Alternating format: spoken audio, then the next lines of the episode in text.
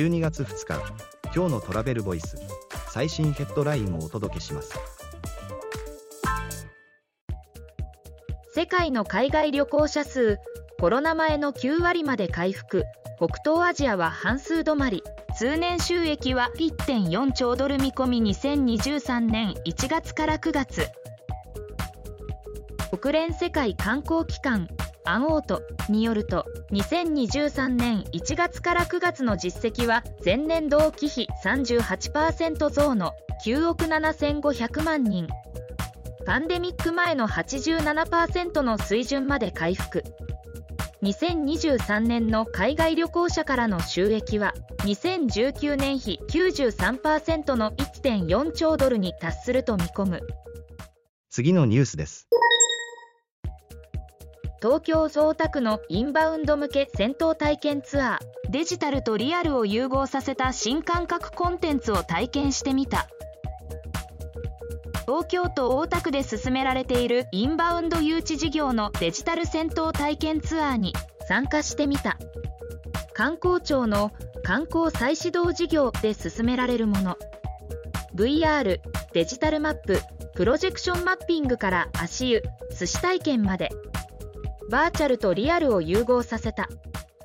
次のニュースです。JR 九州スマホ QR コードで改札通過できる新サービス。西九州新幹線などネット限定切符で2024年秋から。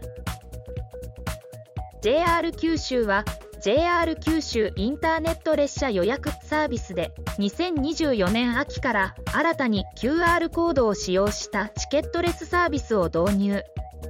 対象となるのは博多発着の特急列車や新幹線九州内完結の主な特別企画商品。次のニュースです。ベトナム現地手配サザンブリーズ社日本市場で販売強化ハニー J コーポレーション社と連携で B2C 販売も開始。PR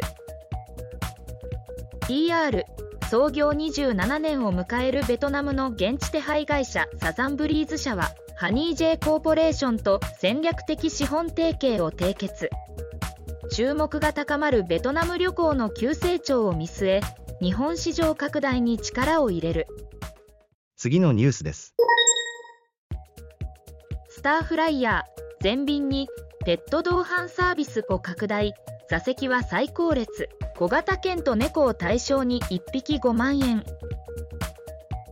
スターフライヤーは機内ペット同伴サービスフライウィズペット。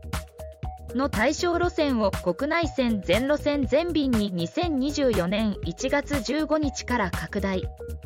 これまで北九州羽田線限定で提供してきた。記事の詳細は travelvoice.jp で。ではまた明日。